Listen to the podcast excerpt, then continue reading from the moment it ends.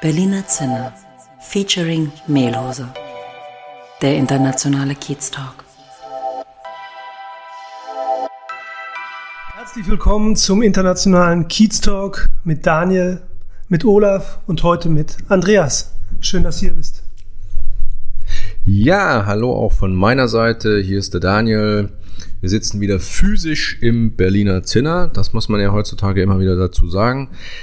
Das heißt auch, das Baugewerbe hat wieder angefangen zu arbeiten. Manchmal klopft's im Hintergrund. Ja. Das ganze Haus wird saniert. Aber ich freue mich sehr, dass heute Andreas bei uns auf der blauen Couch sitzt. Andreas und ich, wir haben uns kennengelernt als Angel-Investoren, würde ich mal sagen. Ähm, und Andreas, er kommt, er kommt nicht aus Berlin, aber ihn zieht's immer wieder hierher, aus bekannten Gründen. Und was uns auch verbindet, denke ich, sind die vielen verschiedenen Interessen und Projekte, in denen wir jeweils arbeiten. Von daher herzlich willkommen bei uns hier im Berliner Zinner Featuring Mehlhose. Andreas, stell dich doch mal bitte kurz vor. Ja, vielen Dank, dass ihr mich eingeladen habt. Ich bin Andreas. Mich zieht es öfter nach Berlin, aber ich wohne nicht hier. Ich äh, wohne in Marburg. Mein Arbeitsplatz ist in Berlin. Ich bin Geschäftsführer eines Internetunternehmens, Affiliate Marketing. Wir haben rund 300 Mitarbeiter, davon 100 in Berlin und das ist immer ein sehr, sehr schöner Anlass, trotz Remote Work regelmäßig nach Berlin zu kommen. Super, ähm, das ist doch schon mal eine coole Intro. Also du hast äh, viel zu tun hier in Berlin, deswegen passt du ja auch so perfekt in dieses Podcast-Format. Nochmal ganz kurz zu deinem beruflichen Werdegang. Wie kann man sich deine Karriere vorstellen? Mit was hast du angefangen? Wie bist du letztendlich dahin gekommen, wo du heute bist? Also die letzten zwei Jahre sind für mich eine Wendung in meiner Laufbahn. Ich bin BWLer, habe mal Wirtschaft studiert ein paar Jahre in der Wirtschaftsprüfung und Unternehmensbewertung zugebracht und äh, dann einige Jahre in einem Konzern CFO.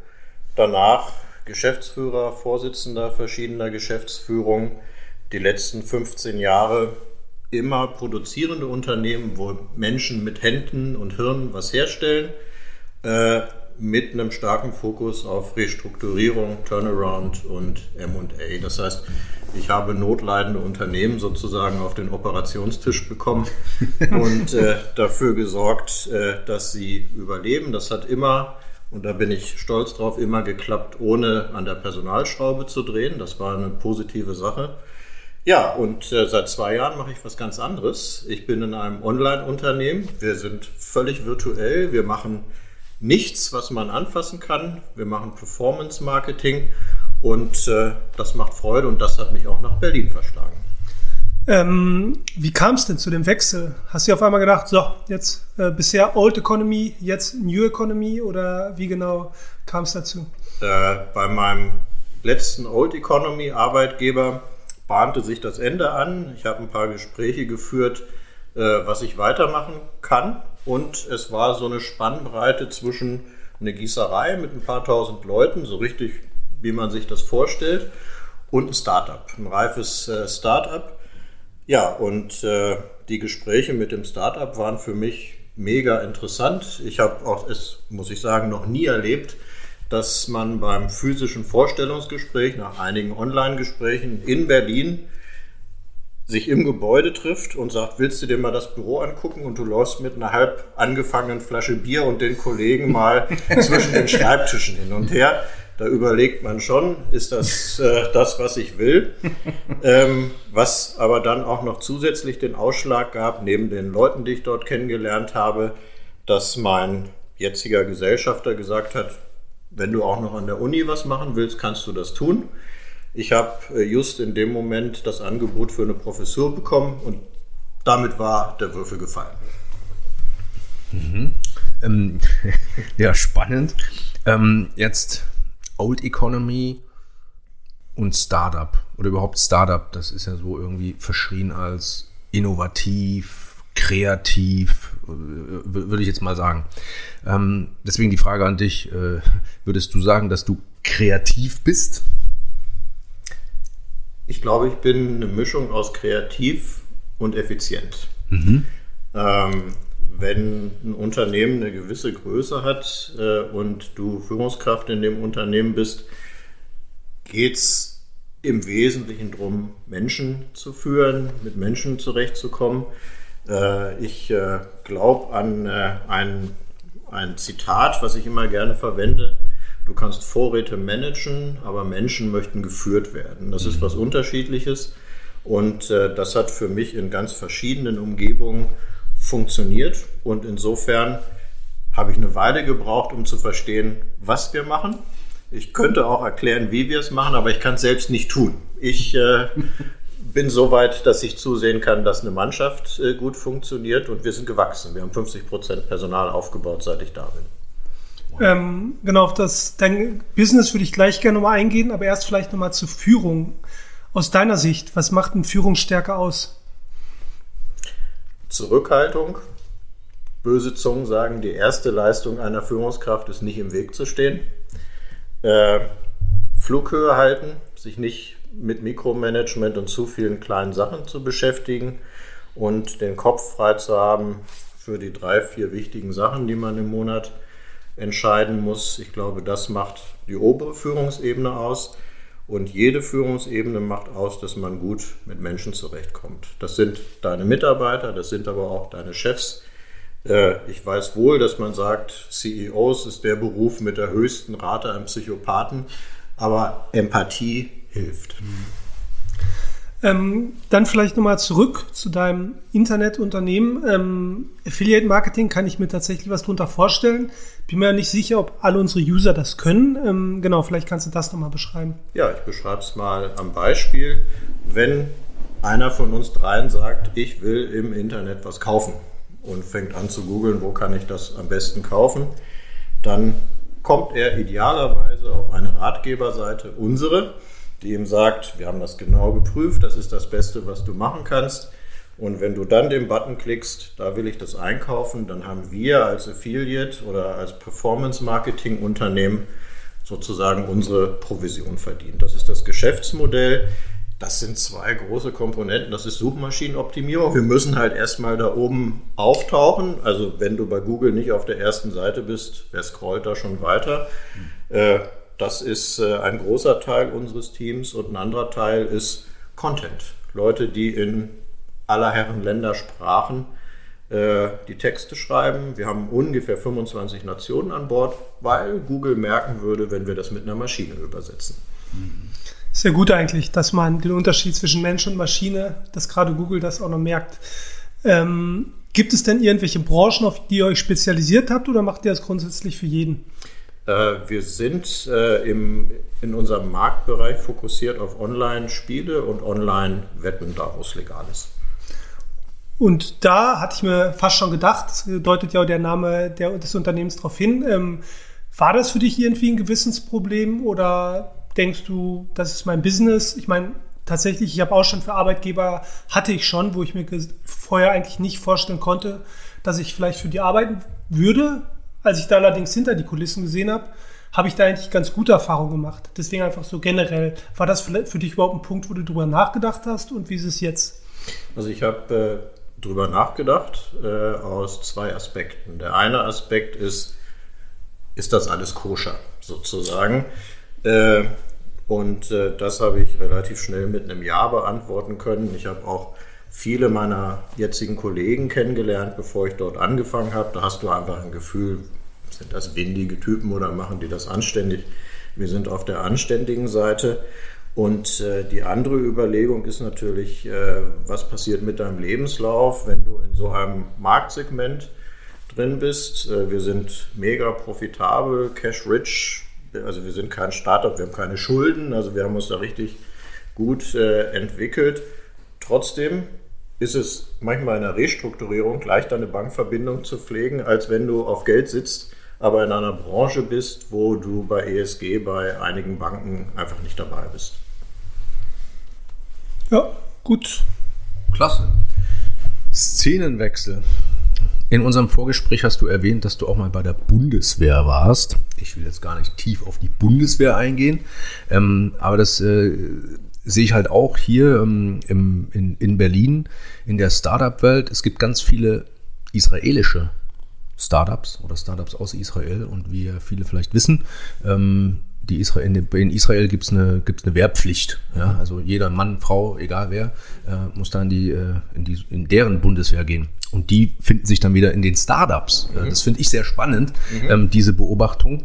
Ähm, und für mich kommt da so der Spruch, äh, äh, liegt Zerstörung, das ist ja, das ist ja Armee, vielleicht ganz nah äh, an, an Kreativität. Also dieses, dieses, äh, wie heißt das, schöpferische, äh, zerstörerische Kreativität. Wie hast du da eine Meinung dazu? Man, man, also das hat, hat, jetzt nichts mit, mit deinem Performance Management mhm. und so zu tun, aber dieses ähm, militärische, vor allem weil wir ja auch in einer Zeit sind, wo wir ja gerade wieder physische Konflikte haben, Stichwort Ukraine, ähm, auch ein Startup-Hub da unten. Mhm. Hast du da eine Meinung dazu? Also dieses Armee, Militär, Gewalt, das sind die Keywords, mit mhm. Kreativität, Startup, Innovation? Äh, ich glaube, dass es eine Verbindung zu Startups gibt. Ich bin nicht sicher, ob sie über das Thema Kreativität kommt. Äh, meine These ist eher, das kommt dadurch, dass man beim Militär lernt, mit Menschen umzugehen. Man lernt auch, sich einzuordnen. Man lernt, Dinge zu Ende zu bringen und sich auch unterzuordnen. Ähm, wir haben, ist witzig, unsere gesamte Vertriebsmannschaft besteht aus Israelis.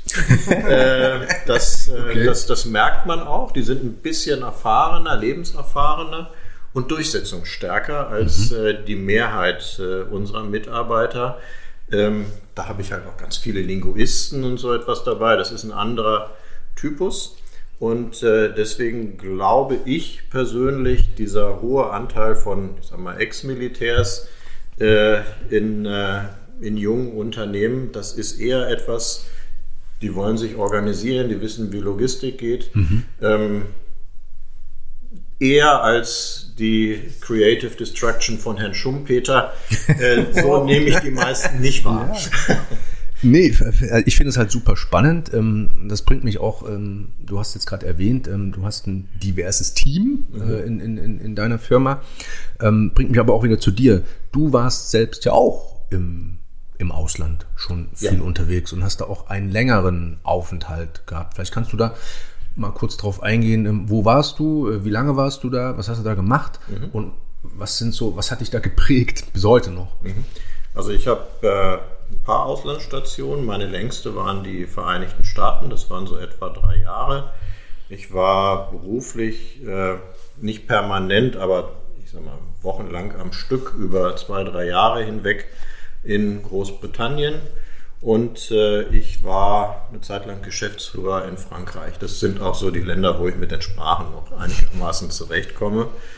Ähm, ich denke, am prägendsten war die Zeit in den Vereinigten Staaten, weil dort sind wir mit unserer Tochter, als die klein war, Kindergartenalter, in die Vereinigten Staaten gegangen. Da überlegst du schon, reißt du das Kind daraus? Wie, wie geht das? Findest du es gut? Im Nachhinein toll, weil durch das Kind bist du sofort integriert. Du bist in der Community bei deinen amerikanischen Kollegen der Moment, wo dir das Herz in die Hose rutscht, ist, wenn nach wenigen Wochen deine ganz kleine Tochter nach Hause kommt, im Kindergarten, in der Preschool noch nicht kommunizieren kann und sagt, Daddy, ich wäre lieber tot als hier. Okay. Das ist einer der schlimmsten Tage. Wow, okay. Zwei Monate später sagt sie dir das gleiche, Dad, I'd rather be dead than here. Und, und da kann sie fließend Englisch. Auf, auf, auf dem Niveau, wo sie drin ist, wo sie das richtig genießt und das ist viel stärker prägend als das Berufliche. Ja. Am Ende, ob du da was richtig oder falsch machst, werden die Zahlen besser oder schlechter. Was zählt, ist deine Familie, deine Frau und dass es dir gut geht. Hm. Insofern waren die Vereinigten Staaten super prägend. Ähm, und egal wo man ist, glaube ich, tut es enorm gut, das eigene Land mal eine Zeit lang von außen zu beobachten.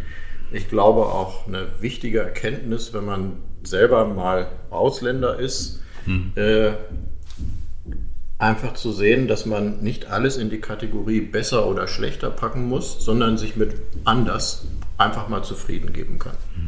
Vielleicht aber trotzdem noch, wie ging das denn aus dann mit deiner Tochter? Also ich finde das ja schon ein sehr krasses Statement, ja. Ach, also das war wenige Wochen später, sprach die Englisch. Das geht ja rasend schnell. Ja. Und äh, da kann sie sich heute, vielleicht hört sie es. ja, hoffentlich. hoffentlich. Äh, aber äh, im Nachhinein, wenn ich mich mit ihr unterhalte, sagt sie auch, best time ever. Das war super ja. in den Vereinigten Staaten. Wir haben es auch gut gehabt. Wir haben ungefähr zwei Jahre in South Carolina gewohnt, wo du jedes Wochenende an den Strand gehen konntest und das ist für Kinder ein Traum. Mhm. Und heute lebt sie in Berlin, ne? Heute lebt sie in Berlin, studiert hier, ist also einen Schritt weiter als ich mit dem Umzug. ähm, ja, nochmal ganz kurz zum Reisen. Ähm, so wie ich dich einschätze, willst du das in Zukunft auch noch viel machen und forcieren, oder? Ja, also ich, äh, ich genieße das. Äh, ich war beruflich eine Zeit lang sehr, sehr viel unterwegs. Also irgendwas zwischen 100 und 200 Flüge im Jahr. Das ist auch egal, wo du im Flugzeug sitzt, irgendwann ist genug. Das, das muss man einfach sehen. Es ist natürlich trotzdem, wenn du das erste Mal nach New York fliegst und das, das macht Spaß. So, ist abgeschliffen, wenn du das ein paar Jahre gemacht hast.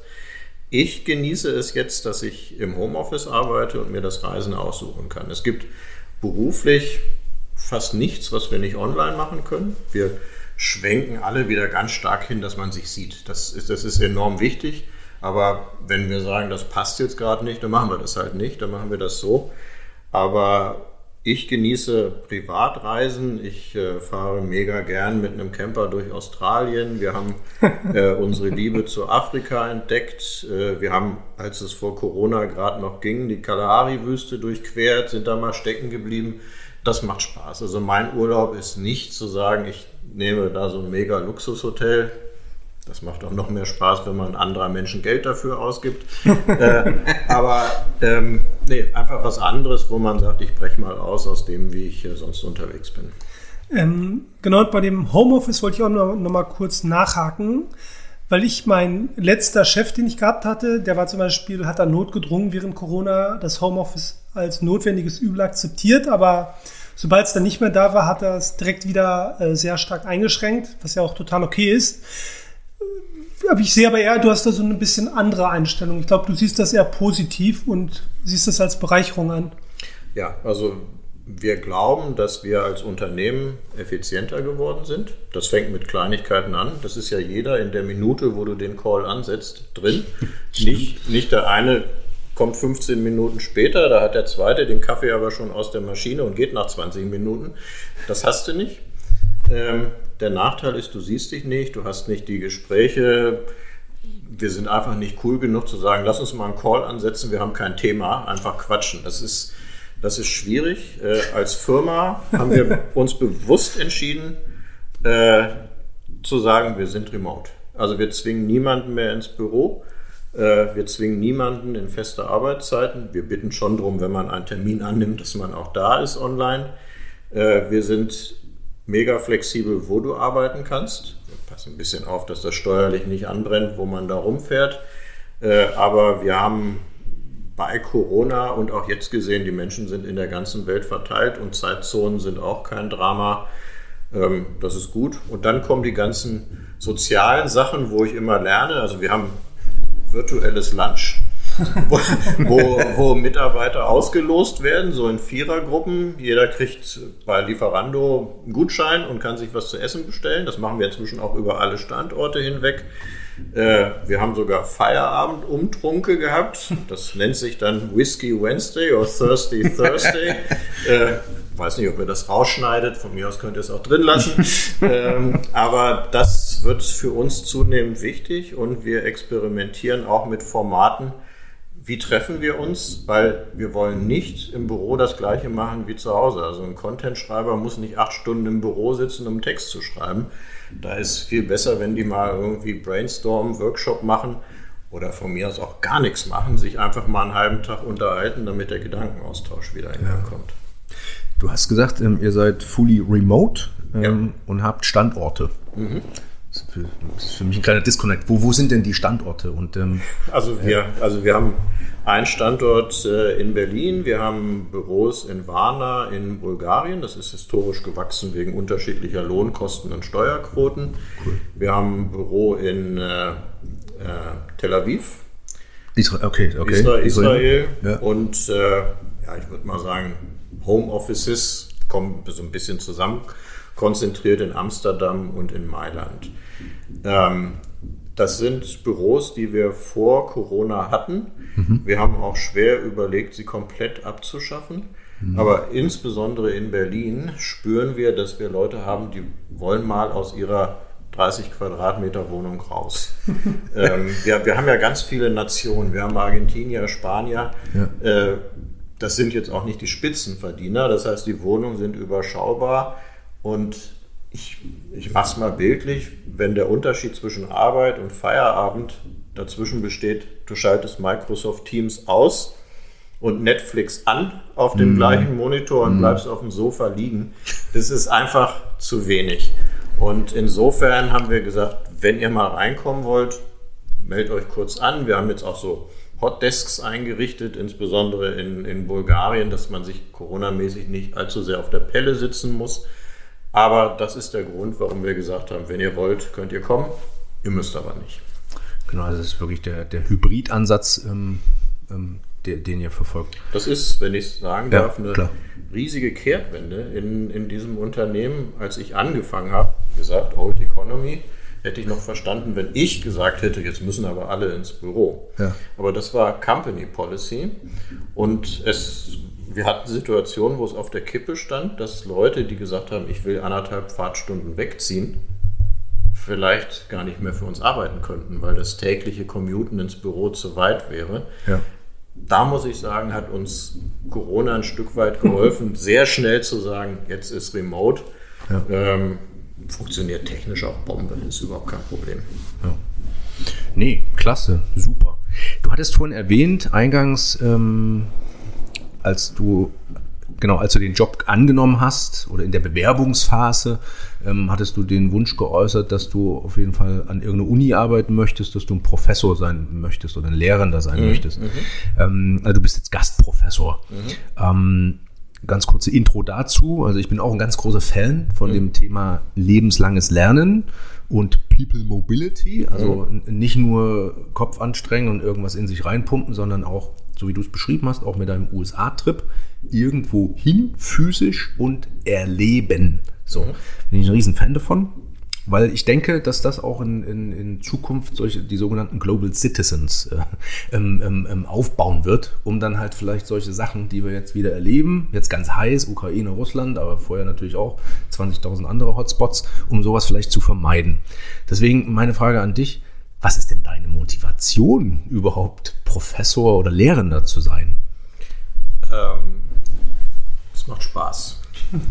Und ich mache das schon relativ lange als Lehrbeauftragter für anfangs mal BWL, Mergers und Acquisitions, Unternehmensführung, sondern mit, mit der hierarchischen Entwicklung ein bisschen mit äh, gestiegen. Und ähm, ja, vielleicht kann man es so formulieren, das ist so ein Stück weit auch geistiger Urlaub. Äh, wenn du eine Firma führst oder in einer Abteilung arbeitest, dann musst du immer lauter kleine Feuerchen austreten.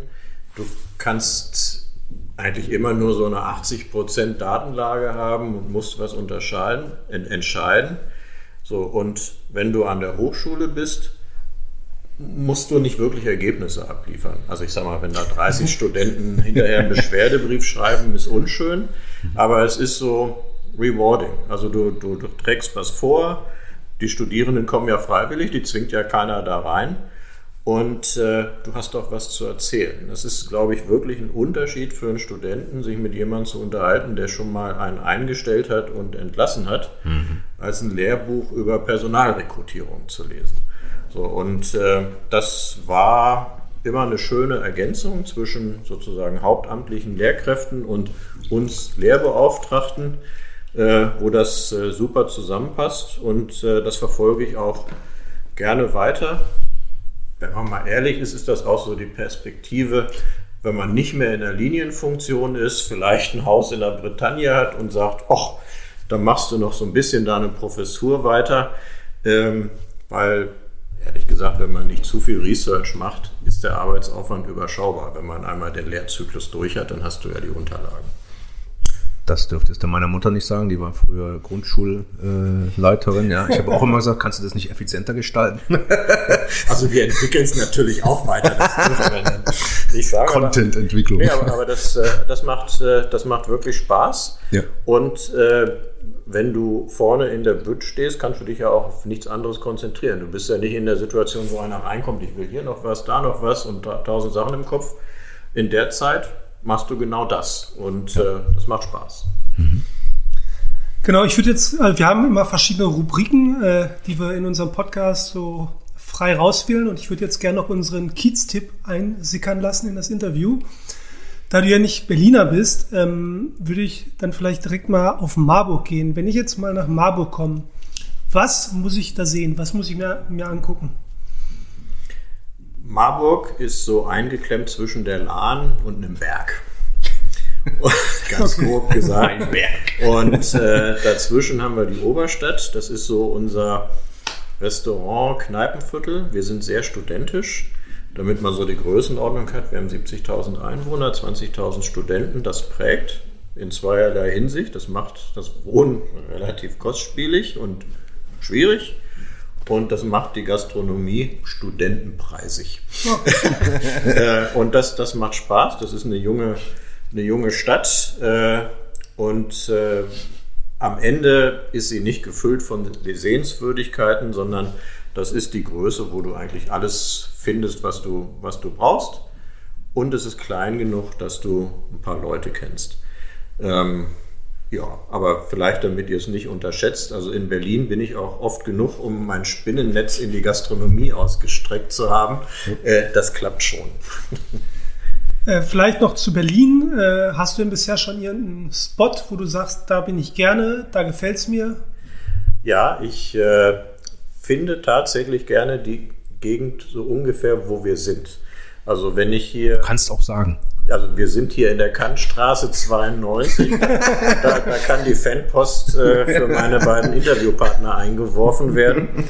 Und äh, wenn man die Straße ein bisschen äh, weiterläuft, kommt man zum Savigny-Platz. Und das ist eine Gegend, da fühle ich mich total wohl. Das ist also für Berliner Verhältnisse sehr geordnet, um es mal so zu formulieren. Ein äh, paar sehr schöne Lokale, wo man im Sommer auch draußen sitzen kann. Und äh, das ist äh, für mich so ein bisschen die, die Hut, äh, wo wir hingehen, wenn ich mit den Kollegen was äh, unternehme. Da kenne ich mich aus, die kennen sich in Prenzlau und anderen Ecken besser aus, aber wir kommen gemeinsam gut zurecht. Genau, Daniel, bevor du äh, loslegst, noch ein ganz kurzes Statement, sehr sympathische Antwort.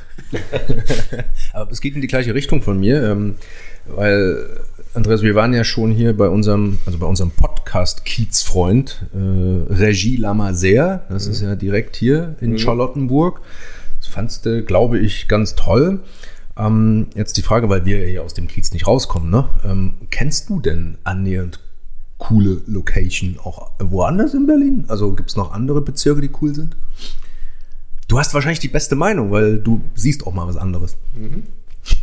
Also ich muss sagen, ich bin mit keiner so warm geworden wie mit dieser Gegend. Das liegt aber auch daran, dass ich hier einfach in der Nähe die meiste Zeit verbracht habe. Und ich mag keinem anderen Bezirk jetzt auf die Füße treten. Also das okay. ist wirklich der, wo ich sage, da, da fühle ich mich äh, am wohlsten. Ich könnte es noch ein paar andere nennen, aber dann bleiben andere weg. Das lassen wir mal. Okay. Also ich habe eigentlich nur noch eine persönliche Frage eher du hast ja eine Tochter, ja. glaube ich, soweit ich es mitgekriegt habe. Und ähm, ich habe ja auch Kinder, Daniel auch. Ähm, und man macht sich ja schon manchmal Gedanken, was will ich meinen Kindern mitgeben? Und vielleicht kannst du aus deiner Sicht sagen, was dir wichtig war, was du deiner Tochter mitgeben möchtest. Also unsere Tochter ist 20, hm. wahrscheinlich ein klein bisschen älter als äh, In der Tat. Und ähm, wir haben uns nicht allzu viele Gedanken gemacht, was man mitgeben will. Ich glaube, dass es für uns immer wichtig war zu sagen, eine gewisse Internationalität und Entspanntheit. Ähm, es war uns auch ganz pragmatisch ein Anliegen, dafür zu sorgen, dass sie, ich sage mal, relativ sorgenarm durchstudieren kann, wenn sie den Studienteil hinbekommt und dass sie mit den Füßen auf dem Boden bleibt. Also ich gehöre zu den Spitzenverdienern. Ich finde es aber trotzdem wichtig, dass äh, auch dann die Kinder, oder bleiben wir bei meiner Tochter, mal Nachhilfe gibt, sich mal hier 10 Euro dazu verdient oder da. Das macht einen Unterschied, ob du sagst, ich bin am Füllhorn ausgesetzt oder Moment, für den Cocktail muss ich eine Stunde zehn arbeiten. Das, äh, das ist mir ganz wichtig und äh, insofern muss ich im Nachhinein sagen, die ist einfach stressfrei groß geworden und wir haben mir nicht im Weg gestanden. Super, der freiheitliche Ansatz. ich glaube, das war doch ein super, super Einblick nochmal auch ähm, in die Privatperson, ähm, Andreas. Ähm, von daher sind wir eigentlich am Ende unseres Podcasts. Eins unserer Leitthemen ist, ja, wie, wie definiert man Erfolg? Ich glaube, da haben wir heute ein super Beispiel gehört, wie man über längere Zeit einfach einen erfolgreichen Karriereweg beschreiten kann. Und was ich, glaube ich, auch noch so mitgefühlt habe hier, ist, ähm, du bist auch noch glücklich dabei. Es geht nicht nur um die Karriere oder um den Erfolg, sondern das Leben genießen. Ja. Ich, das, ich bestätige das mal und ich glaube, vielleicht ist abschließend, ja. das ist so eine Sache, wie man sich entwickelt. Wenn du am Anfang deiner Laufbahn bist, musst du deine Hypothek abzahlen und all solche Sachen. Aber in dem Moment, wo du selber unabhängig bist, wo du für dich siehst, du bist nicht von deinem Arbeitgeber abhängig, bist du, glaube ich, erstens eine gute Führungskraft, mhm. weil du dich nicht verbiegen musst.